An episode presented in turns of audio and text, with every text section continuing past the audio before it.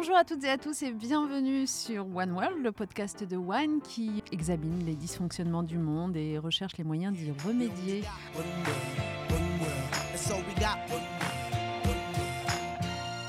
On a l'immense plaisir aujourd'hui d'être en compagnie de Yamina Saeb. Alors Yamina Saeb, d'abord bonjour. Bonjour. Et je vais vous présenter rapidement pour nos auditeurs et leur expliquer pourquoi je voulais vous recevoir. Alors, vous êtes ingénieur, vous êtes euh, docteur en énergétique, vous êtes une des expertes du GIEC qui a d'ailleurs participé à la rédaction du tout dernier rapport. Mais avant d'en venir à ce rapport et, euh, à la question climatique hein, qu'on va aborder euh, ici, je voudrais quand même dire quelques mots de vous. Parce que vous êtes, Yamina, quelqu'un d'assez fascinant, je trouve. Vous avez grandi à Alger. Vous y avez vécu euh, le débarquement de ce que vous appelez le tsunami religieux, puis euh, l'expérience traumatisante du euh, terrorisme, le recul de la modernité. Je crois que ça vous forge pas mal. Vous êtes arrivé à, à Paris à la fin des années 90 avec un diplôme d'ingénieur, je le disais. Vous entreprenez à ce moment-là des travaux de recherche sur la transition énergétique. Vous devenez docteur en énergétique. Vous avez vécu par la suite en Allemagne, au Danemark, aux États-Unis, en Italie, avant de choisir notre belle ville de Paris. Merci à vous. Vous avez travaillé à l'Agence internationale de l'énergie, euh, vous avez euh, même créé et dirigé le Centre des bâtiments durables, vous nous direz ce que c'est exactement, avant de rejoindre donc le fameux centre commun de recherche, le Joint Research Center de la Commission européenne, comme experte scientifique et politique en charge de l'analyse des politiques européennes d'efficacité énergétique.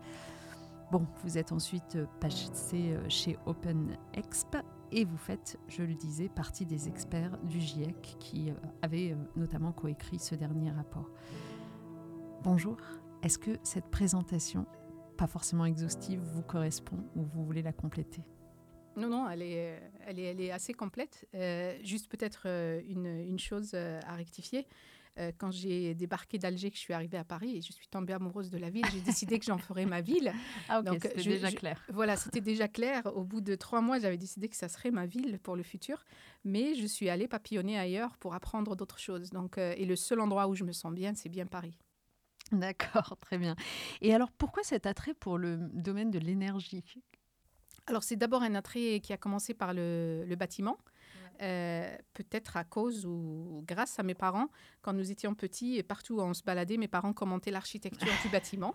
Et donc, euh, j'ai appris à distinguer les beaux bâtiments des bâtiments laids. Euh, ils parlaient de ventilation, c'était les débuts de la ventilation mécanique à Alger contre la ventilation naturelle qu'il y avait autrefois dans les bâtiments. Et mes parents disaient que ça fonctionnait mieux quand c'était naturel. bien qu'après, moi, j'ai fait une, une école, j'ai fait l'école militaire d'Alger où j'ai appris à faire le calcul des systèmes de ventilation mécanique, parce que c'était ça qu'on faisait en fait à l'époque. Euh, et puis après, euh, dans, de par ma formation, en fait, je suis ingénieur optimisateur des systèmes énergétiques et aquatiques. J'aurais pu tomber dans l'eau aussi, euh, mais ben, je suis tombée dans l'énergie. et du coup, ça m'a fascinée, en fait, parce que l'énergie, ça fait partie, c'est un, un besoin essentiel on a besoin d'énergie pour tout. Et pouvoir optimiser les systèmes énergétiques, euh, c'est quelque chose qui, euh, de mon point de vue, permet à tout un chacun de bénéficier de bien vivre sur la planète Terre. Ce qui m'intéressait, moi, avant, c'était en vérité la sobriété, mais je ne connaissais pas le mot avant d'arriver à Paris. Euh, et un collègue me demandait euh, comment, comment, comment est-ce que la sobriété a pris avec toi? Et je lui dis parce que j'ai grandi dans le concept, mais sans avoir le mot. et euh, je faisais de la prose sans le savoir, comme Monsieur Jourdain. Alors je, je l'ignorais. Et, et ensuite, je le dois encore à mes parents hein, et à ma famille. Et quand je suis arrivée à Paris, au bout d'un an, je rencontre des personnes de l'association Negawatt qui travaille sur la sobriété. Ah à l'époque, eux, ils parlaient, ils eux, ils parlaient principalement de la sobriété énergétique. Euh, et moi, je ne comprenais pas pourquoi ils limitaient ça à l'énergie, euh, parce que moi, j'avais compris le concept de sobriété d'une façon plus, plus large. Et du coup, je suis super contente que dans le rapport du GIEC, le mot sobriété apparaisse et la sobriété est définie dans le rapport du GIEC. Ça, c'est une première. comment elle est définie Alors, on l'a définie comme étant toutes les mesures euh, politiques qui permettent d'éviter au départ euh, la demande en énergie, en eau, en matériaux et en sol, tout en euh, garantissant à tout un chacun un niveau de vie décent dans les limites planétaires. Alors en ayant, euh, donc du coup, on touche à toutes les ressources de la Mhm. planète. Un cap haut, donc dans les, les limites planétaires. Donc ça, c'est une contrainte pour les pays, pour les pollueurs, pour les pays riches ou les riches dans les pays pauvres. Les riches partout où ils sont, ils polluent. Euh, et euh, une limite euh, basse qui est euh, un niveau de vie décent ou le bien-être de tous pour permettre justement aux pays en développement de se développer, d'avoir accès aux, aux services du 21e siècle, considérés comme essentiels dans le 21e siècle, sans pour autant suivre le développement qui a été fait dans les pays riches. Et du coup, qu'est-ce qui caractérise le niveau de vie décent d'après vous? Alors, il y a une définition de Ouais. ça. Donc, du coup, on a failli. euh, Moi, à l'origine, j'avais proposé de mettre niveau de vie décent, mais ça faisait beaucoup de termes techniques. Donc, du coup, l'une des négociatrices, euh, pendant la- l'approbation du résumé pour décideur, avait proposé de mettre le bien-être. Elle m'a dit sinon, ça ferait trop de mots techniques et on se perdrait. Elle m'a dit est-ce que c'est la même chose? Je lui ai dit oui, c'est la même chose. et Les deux sont équivalents. Et en fait, un niveau de vie décent, c'est, euh, ça comprend euh, le logement, le travail, le loisir, euh, la santé, l'éducation, avoir accès à tout ça, en fait et avec les outils du monde moderne. Donc, Mm. si aujourd'hui. euh, l'accès à- au numérique. Voilà, euh, voilà. Donc, euh, c'est- le numérique n'était pas là dans les années 70, dans les années 60. Aujourd'hui, on a le numérique. Demain, on va avoir autre chose, j'imagine. Euh, et donc, du coup, quelle que soit cette autre chose qu'on aura demain, il faudrait que tout le monde ait accès de façon équitable à cette chose-là, mais sans en abuser dans l'utilisation, euh, tout en l'utilisant dans le cadre des limites planétaires. Et alors, les limites planétaires, ça pose une contrainte pour les pays riches et pour les riches en particulier, parce que euh, ce sont les riches qui ont pollué, ce sont les pays riches qui sont responsables de la crise climatique. Euh, et euh, malheureusement, les effets de, du changement climatique, on les voit d'abord dans, les, voilà, dans les pays pauvres, par exemple l'Afrique. Hmm. Alors, ce qui est fascinant dans ce que vous décrivez euh, sur justement la recherche du bon mot, est-ce que c'est la décence, est-ce que c'est le bien-être, etc., c'est qu'on voit le processus créatif euh, d'écriture à plusieurs mains de ce fameux rapport du GIEC. Alors, nous, on voit tout ça de l'extérieur, mais comment ça se passe? Vous êtes combien exactement? Alors, dans notre groupe, on était 260. Il y a trois groupes. Euh, il y a trois rapports, en fait. Euh, moi, je suis dans le groupe. euh, J'étais dans le groupe, parce que là, on a fini euh, sur l'atténuation du changement climatique. Nous, on était 278 auteurs De tout pays de tout pays. Euh, Nord et 65, Sud. 65 pays qui sont représentés. Euh, ils essayent de faire un équilibre nord-sud. Donc, il y a le, le nord est toujours dominant, bien sûr, euh, mais on est dans notre groupe, on était à 41% des personnes venant du sud. Sauf que, en vérité, ce chiffre-là n'est pas très bon parce que les gens qui sont binationaux comme moi, ils sont automatiquement comptabilisés au sud alors qu'on Mm. vit au nord. Donc, du coup, je pense qu'il faut créer une autre catégorie pour nous. Il faut qu'on nous reconnaisse, en fait, parce qu'on n'est pas reconnu. on n'existe pas. Soit vous êtes au nord, soit vous êtes au sud, et on prend, comme c'est les Nations Unies, donc on prend en considération votre nationalité de naissance. Euh, je pense que vous pouvez déclarer juste une seule nationalité, mais moi, je déclare toujours ma nationalité de naissance. Euh, et donc, du coup, ce chiffre-là n'est pas très bon. Après, euh, il y a aussi, ils essaient de faire un équilibre homme-femme, bien sûr. Alors, dans le, le premier rapport qui porte sur la physique du climat, donc la physique, c'est pas un truc pour les femmes, vous comprenez, les filles peuvent pas comprendre la physique. Donc, il n'y a pas beaucoup de femmes là-bas. Il y a moins de 30%. Après, le, le rapport 2 qui est sur l'adaptation, c'est les sciences sociales. Ça, c'est un truc pour les femmes, n'est-ce pas? Mm. Et donc, du coup, là, c'est le seul groupe où il y a un équilibre homme-femme. Hein, C'est presque parfait, c'est presque 50-50. Puis dans notre groupe, c'est euh, plus des économistes et un peu d'ingénieurs. Bah, ça non plus, c'est pas pour les femmes. Les chiffres, c'est pas pour les femmes, n'est-ce pas? On a, on a tous appris ça. Donc, du coup, il y a des équilibres au point de vue euh, genre. Mais ils essayent d'améliorer ça. Donc, euh, trois groupes physique, atténuation, adaptation. C'est bien ça hein Voilà. Et ensuite, là, il y a un rapport de synthèse qui est en préparation, qui prend les éléments principaux de chacun des trois rapports. Et ce rapport-là, et euh, on doit le finir d'ici le mois de septembre. Enfin, il doit être euh, publié en septembre. Tout cela est rédigé en langue anglaise. Oui, tout se fait en anglais. Donc, si vous n'êtes pas bilingue, si vous n'êtes pas native euh, comme moi et que vous n'êtes pas bilingue, ben, vous faites une croix sur euh, le rapport du GIEC. Vous ne pouvez pas participer. Donc, ça, c'est la première injustice. Tout est fait en anglais. Alors, chose très intéressante, c'est que la littérature scientifique, elle est, euh, elle est les bases de données. Il y a aujourd'hui des bases de données pour la littérature scientifique, des trucs énormes, et elle vous ramène uniquement principalement, ou Les articles en 99,9% les publications en anglais. Moi, quand je me, je me cherche dans ces bases de données-là, je ne me trouve pas parce qu'au début, je publiais en français. Bah, maintenant, je ne publie plus en français parce que euh, on peut pas publier dans sa... Enfin, on peut publier dans sa langue, bien sûr, mais ça fait un effort supplémentaire et on n'a pas le temps, en fait, de faire ça.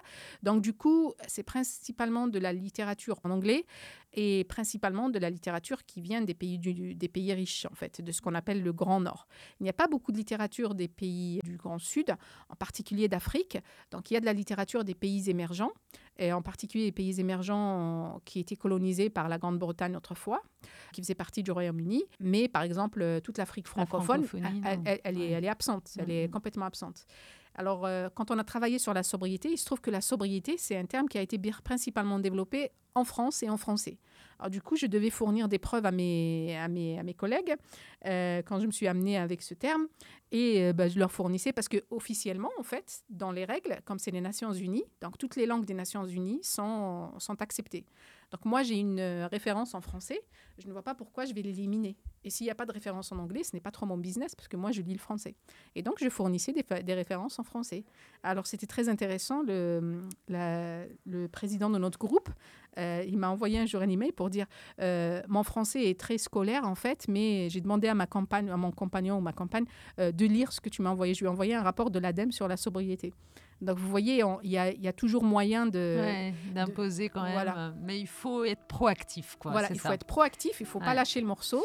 Et c'est l'occasion peut-être de rappeler, parce que je ne pense pas que nos auditeurs l'aient en tête, mais que le GIEC ne produit pas ses propres données scientifiques. En fait, il s'appuie sur des données euh, produites ailleurs pour ensuite euh, tirer ses projections. C'est bien comme ça que ça fonctionne. Alors en fait, pas c'est pas des projections, c'est pas du tout des projections du GIEC, pardon. Euh, le GIEC reprend, ne, fait pas de recherche du tout on fait la synthèse de l'état de la science, de ce qui est déjà publié. Donc, par exemple, les gens parlent beaucoup des scénarios du GIEC, mais en fait, ce sont des scénarios repris par le GIEC euh, qui ont été publiés par d'autres groupes. Donc, cette, fois-ci, on a fait trois appels à scénarios, donc euh, pour que les gens qui possèdent des scénarios les, les soumettent à une base de données euh, qui est hébergée en Autriche, dans un à IASA, un centre de recherche en Autriche, et on a reçu 3131 scénarios. Et sur les 3131 scénarios, il y en a 700 qui sont compatibles avec l'accord de Paris. Alors, compatible avec l'accord de Paris, on est entre 1,5 euh, et 2. Euh, et après, euh, sur ces 700-là, en fait, il n'y a que 200 qui sont à 1,5. et ensuite, lorsque vous regardez le détail du 1,5, bah, ils, ont tous, euh, ils mettent tous des émissions négatives parce qu'ils ne travaillent pas trop sur la demande, parce qu'il n'y a pas de sobriété dans les scénarios. Bah, parce que c'est pas connu, c'était écrit en français. Oh voilà, on revient au même problème, vous voyez C'est incroyable en fait. C'est incroyable. incroyable. Donc ça, ça veut dire que euh, en fait, euh, il faudrait carrément changer les règles du jeu pour que même ce travail réalisé au sein du GIEC soit peut-être plus juste et prenne en compte l'ensemble de la planète et alors, le, le, le, GIEC a un mandat des gouvernements. Donc, euh, il y a beaucoup de gens qui critiquent le rapport du GIEC, qui n'arrivent pas à lire le résumé pour décideurs, etc., s'il y a des reproches, si les gens qui ont des reproches, des critiques à faire euh, sur le travail du GIEC doivent faire ces critiques-là, faire remonter ces critiques-là à leur gouvernement. Et comme ça, c'est le, les gouvernements qui donnent un mandat au GIEC. Donc le GIEC ne peut pas aller au-delà du mandat qu'il a. Je comprends. Mhm. Alors du coup, euh, moi j'ai fait un test avec mes étudiants de Sciences Po. Euh, je leur ai fait lire les trois résumés pour décideurs et euh, je les ai aidés à comprendre les trois résumés pour décideurs. Et, et après, je leur ai demandé qu'est-ce que vous qu'est-ce que vous proposez comme amélioration? Alors, ça n'a pas raté. Ils ont tous dit le résumé pour décideurs n'est pas lisible, n'est pas compréhensible. Et en plus, ils ont eu de l'aide. Voyez Et en plus, ça, c'est la future élite euh, de, du monde, bah, de, l'Europe. J'avais beaucoup d'étudiants, ils étaient européens. Voilà. Euh, j'avais deux étudiantes américaines et le reste, c'est des étudiants européens. Et donc, du coup, ça, c'est la future élite qui a été qui était obligée de lire, qui a fait l'effort de lire, qui avait de l'aide pour lire et qui a conclu que voilà alors, ils, sont, ils sont venus avec plusieurs propositions d'amélioration, etc. Euh, tout ça, c'est très bien. Euh, sauf que ce qu'il faut garder en tête, c'est que le, le GIEC, c'est un travail dans le cadre d'un mandat donné par les gouvernements. Donc, si on veut améliorer les choses, il faudra euh, faire remonter ces critiques-là au gouvernement français. Il faudra passer par le gouvernement français. Et quels sont les pays, du coup, représentés autour de la table? Tous les pays des Nations Unies, 195 pays. Mais donc, du coup, ces décisions se prennent quand même pas à l'unanimité, rassurez-moi. alors, alors, en fait, il y a dans les rapports du GIEC, dans le processus, il y a le rapport principal qui est en fait une synthèse de la science. Ce rapport-là, c'est écrit par les scientifiques et c'est écrit par des scientifiques et je pense pour des scientifiques.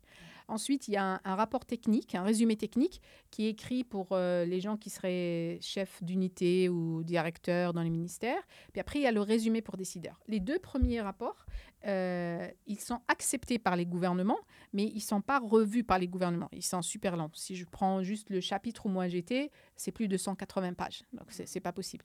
Ensuite, il y a le résumé pour décideurs. C'est uniquement le résumé pour décideurs qui est approuvé ligne par ligne, mot par mot, par les représentants des gouvernements. Vraiment. C'est une expérience incroyable, ah, mais vraiment incroyable. J'ai jamais vécu ça de ma vie. Et ça prend des heures et des heures. Eh ben, ça nous a pris deux semaines parce qu'on a fait ça en ligne. D'habitude, ils font ça euh, en, présentiel. En, présentiel, ça prend une semaine. Et euh, là, comme c'était en ligne, on a, on a, ça nous a pris deux, deux semaines. Mais à la fin, surtout, euh, par exemple, la définition de la sobriété a été, euh, a été acceptée le 31 mars à 23h32 minutes. Je, m'en souviendrai, ça m'a marqué. Euh, et, après, il, il, nous restait quand même dans notre partie à nous, il restait le, la partie en gras, je sais pas quoi, le headline statement, la partie en gras, de, le chapeau en fait de notre section. Et le chapeau de notre section a été approuvé la nuit de samedi à dimanche à 3h du matin. Euh, et il a fallu passer mot par mot. Alors, ce qui se passe, c'est que si jamais il y a des accords, par exemple, la définition de la sobriété n'y était pas au départ. Euh, ensuite, ils ont demandé, mais vous introduisez un nouveau mot. Je vous ai dit, le terme n'existait pas, n'existe pas dans les autres politiques. La France est le seul pays au monde qui a dans sa loi sur la transition énergétique le mot sobriété. Même si après on n'a pas fait de la sobriété, mais on est les seuls à avoir ce mot-là. Donc euh, une chose qui est très évidente pour nous, parce que ça fait 20 ans qu'on en parle, etc. Mais ailleurs, les gens demandent, mais qu'est-ce que c'est que ça? Et c'est pour ça que j'ai dû travailler sur une définition. Et donc, euh, mais heureusement qu'il y a eu cette interaction-là avec mes collègues, etc. Et donc, j'étais préparée psychologiquement à ce que, à ce qu'on me demande une définition. Je l'avais déjà prête. Parce que si c'était comme en 2018, bah, j'étais, j'avais pas de définition. Euh, et donc, euh, et là, on a introduit la, la définition. Après, si jamais il y a des accords, ce qui peut se produire euh, entre les chercheurs et les, le représentant du gouvernement, euh, ben, on supprime cette partie-là sur laquelle il y a des accords du résumé pour décideurs. Ça ne veut pas dire que c'est supprimé dans le rapport principal. C'est pour ça qu'il faut retourner dans le rapport principal. Mais j'admets que le rapport principal est très difficile à lire pour les non-scientifiques. Alors, si on en vient à ce que dit donc ce, dernier rapport, donc euh, grosso modo, il stipule qu'il reste quoi trois ans pour agir, c'est-à-dire pour que les émissions commencent euh, à baisser d'ici 2025. Euh, c'est évidemment une question brûlante. je me souviens que suite au débat de l'entre-deux tours de la campagne présidentielle ici en France, vous vous êtes opposé à la rhétorique de Marine Le Pen, euh, en affirmant euh, qu'elle parlait d'écologie punitive à propos de la politique d'Emmanuel Macron, mais que ce qui est punitif, c'est l'inaction. Euh, et vous avez ajouté au sujet de celui qui était candidat et qui est devenu président depuis, les grandes lignes sont bonnes, mais reste à savoir ce que sera la mise en œuvre. Est-ce que vous êtes optimiste sur la capacité de l'actuel président et de son gouvernement à faire face à, cette, voilà, à ce qui nous attend? Moi, je suis plutôt optimiste en ce qui concerne euh, l'action des citoyens pour mmh. imposer ce qu'il faut. Parce que c'est comme ça, dans, les démocraties, on a quand même ce pouvoir-là. Le citoyen a quand même un pouvoir qu'on n'a pas dans les, pays non démocratiques. Euh, parce qu'après, quand on regarde le bilan d'Emmanuel Macron, les cinq dernières années, on ne peut pas dire qu'il a, été bon sur le plan climat. Il a été bon au point de vue communication. Make our planet great again, c'était très bien ça. Mais après, c'est pas ce qu'il a fait en vérité. Euh, si on reprend par exemple les grandes lignes, euh, quand il parle de rénover 700 logements par an, c'est cet ordre de grandeur-là qu'il faut avoir en tête. C'est un petit peu plus en principe, mais bon, cet ordre de grandeur-là est bon, on va dire. Seulement, s'il va nous faire de, des, des, rénovations geste par geste avec sa prime, ma prime rénove, là, bah, c'est une catastrophe. Donc ça, ça c'est un gouffre financier. Il faudrait qu'il arrête ma prime rénove, qu'il regroupe les financements existants pour faire de la rénovation profonde. Il faut arrêter d'utiliser l'argent public pour faire de la rénovation geste individualisée. Voilà, c'est ça, qui va pas d'après Ça, vous. ça va pas du tout. suffisamment massif. Non, non. Donc vous, vous pensez qu'il devrait plutôt consacrer cet argent à faire quoi? À, avoir une politique publique euh, de rénovation en direct quoi? On, a besoin de, de politique publique comme au moment de la reconstruction de l'Europe après la Seconde Guerre. Voilà, mais un plan Marshall, beaucoup de gens parlent du plan Marshall, mais beaucoup de gens oublient, ou peut-être qu'ils ne savent pas, que le plan Marshall, ça voulait dire une intervention gouvernementale très forte. Euh, or, nos gouvernements n'interviennent plus. Ils laissent tout pour le ils ont tout libéralisé. Et donc, euh, c'est ça qui ne va pas, en fait. On est dans des situations, il faut revenir vers l'époque où, point de vue politique, où il y avait une intervention politique forte, mais pour faire face aux enjeux du XXIe siècle. Ce n'est plus les enjeux qu'on avait après la Seconde Guerre, mais ce sont des enjeux très importants. Et surtout, il y a une histoire de, justice sociale derrière. parce que quand on parle de l'écologie punitive, pour moi, c'est un non-sens politique. Hein. les gens qui disent ça, pour moi, ils n'ont pas compris ce que c'est que l'écologie. Parce que l'écologie, c'est permettre la continuation de la vie sur Terre. C'est pas une punition, ça.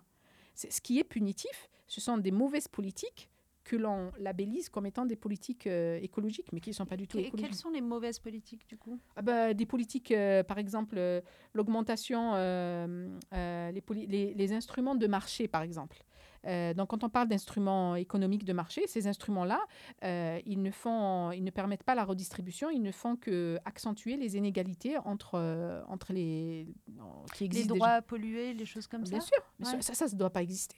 Le droit à polluer, mais c'est c'est vrai qu'on a financiarisé finalement la question écologique. C'est vrai que quand on y pense, bon, ça devait avoir une logique au moment où on le fait. Mais non, ça n'avait pas de logique du tout. C'est juste mmh. que on était la pensée libérale a pris le dessus et donc ça, ça paraissait logique, mais c'est pas logique du tout. D'ailleurs, vous avez vu le nombre d'arnaques qu'il y a eu sur ces euh, mais bien sûr. fameux droits à polluer, c'est très intéressant. Mais, mais ça, ça ne doit pas exister.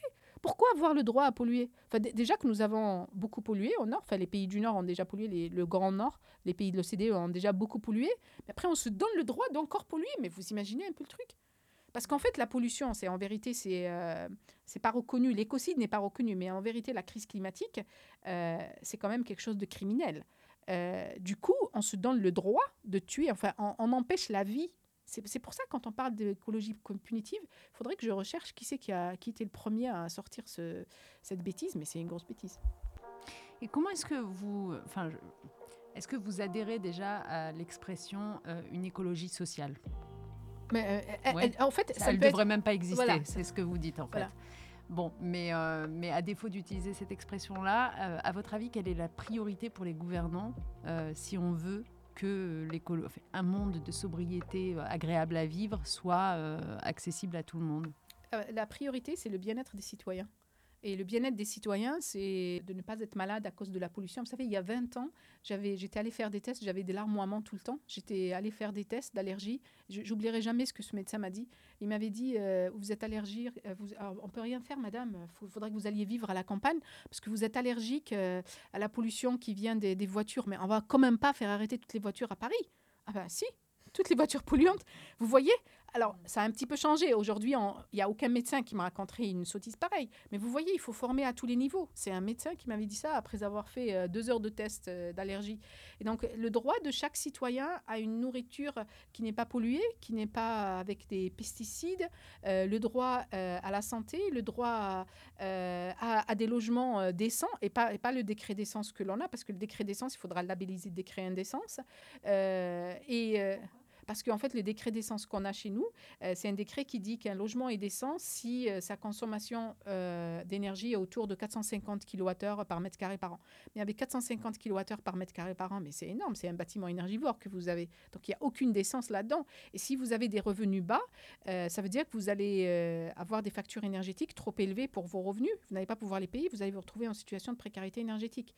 Et ça, c'est inacceptable que dans un pays riche comme la France, on fait partie de l'un des pays G7, euh, qu'on ait des gens qui souffrent de précarité énergétique, qui souffraient déjà. Et avec la crise, euh, avec ce qui se passe en, en Ukraine, euh, ça, a certainement augmenté. Je n'ai pas vu les derniers chiffres, mais on s'attend à ce que ça soit une véritable catastrophe. Parce qu'après, la, crise, la précarité énergétique a des conséquences sociales. les gens sont malades. donc, du coup, en creusant un petit peu plus le, le, trou, de, la sécurité sociale. Donc, vous voyez, tout est lié. Alors, du coup, quand on me dit que l'écologie c'est punitif, bah, si vous rénovez bien les bâtiments au lieu de faire du geste par, geste, bah, ça évitera de creuser un petit peu plus le trou de la sécurité sociale, vous voyez.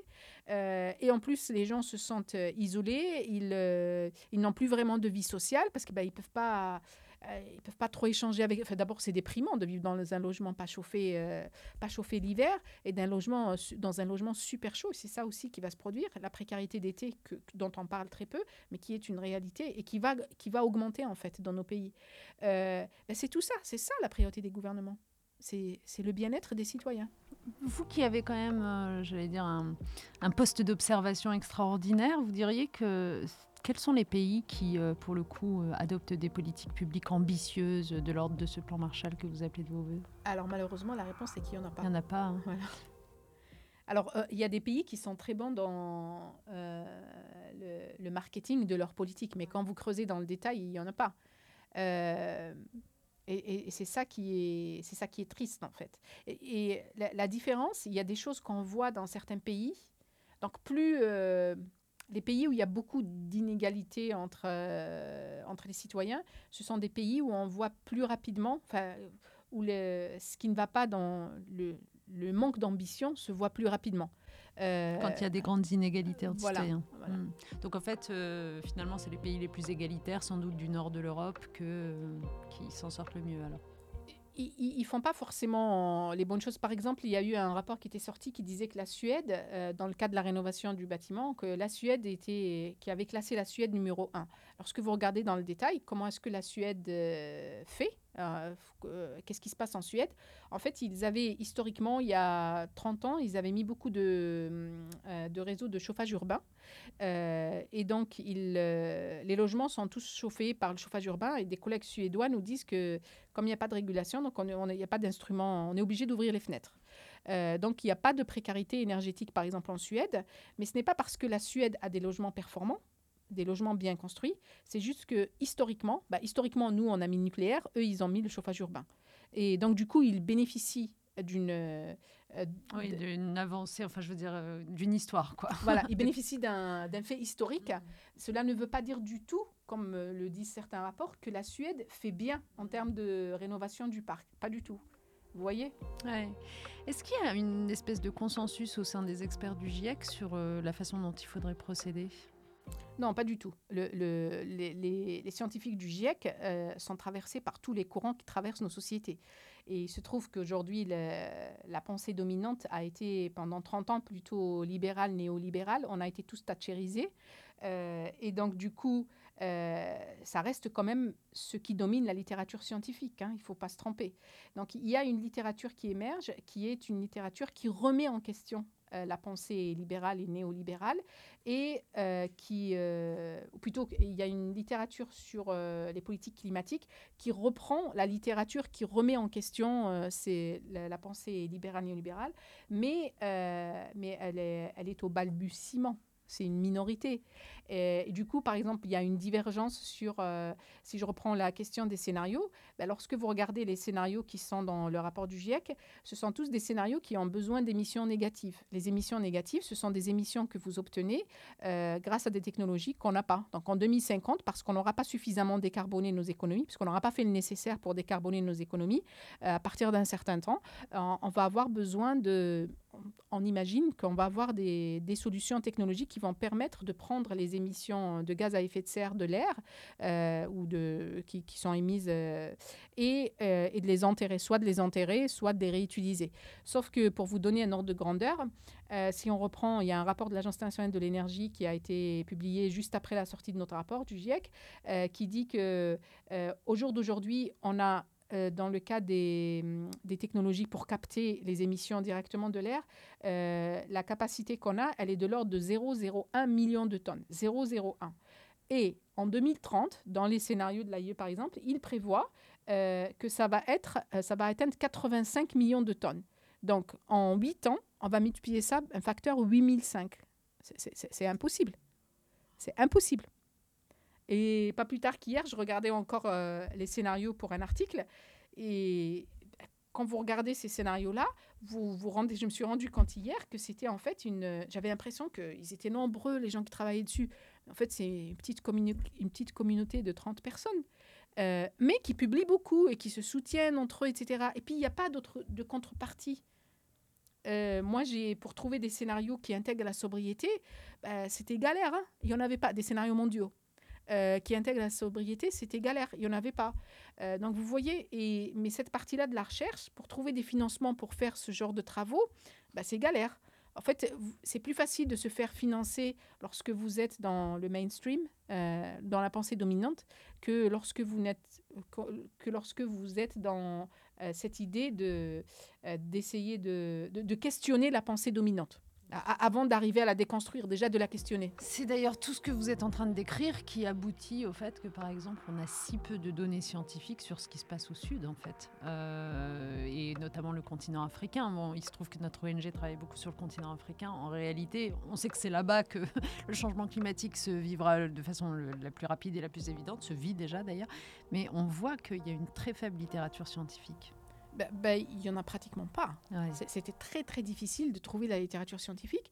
Et après, les données qui existent pour l'Afrique, ce sont des données qui sont des extrapolations en général qu'on fait à partir de notre vision euh, du Nord.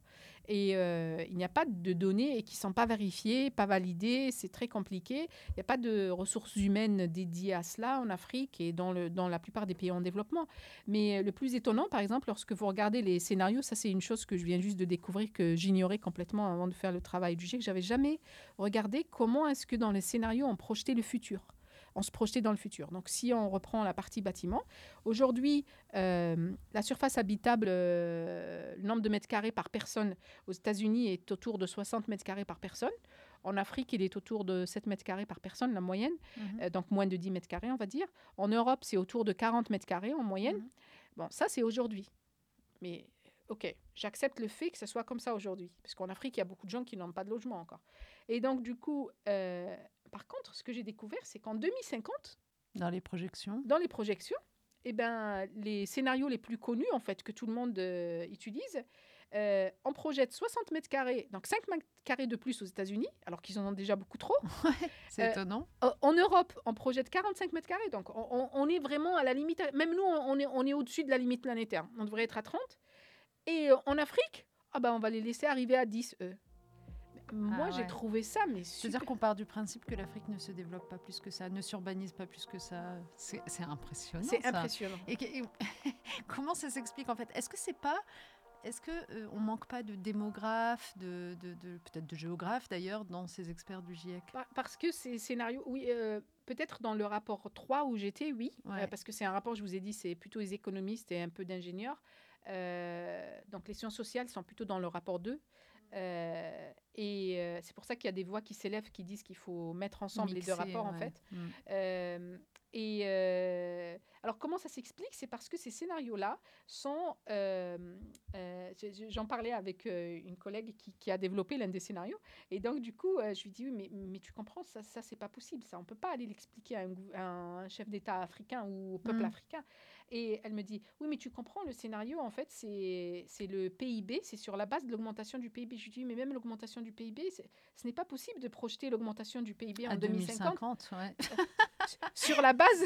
C'est quand même curieux. C'est quand même curieux, non? Et, et, puis surtout, même si vous faites ces projections-là, de se dire qu'en 2050, ben, le PIB des États-Unis sera toujours le, le, le, plus élevé par rapport à celui de l'Afrique. Mais on n'arrête pas de dire que c'est en Afrique qu'il y a du monde. C'est en Afrique, c'est l'Afrique qui va se développer. En général, le PIB est tiré par le développement.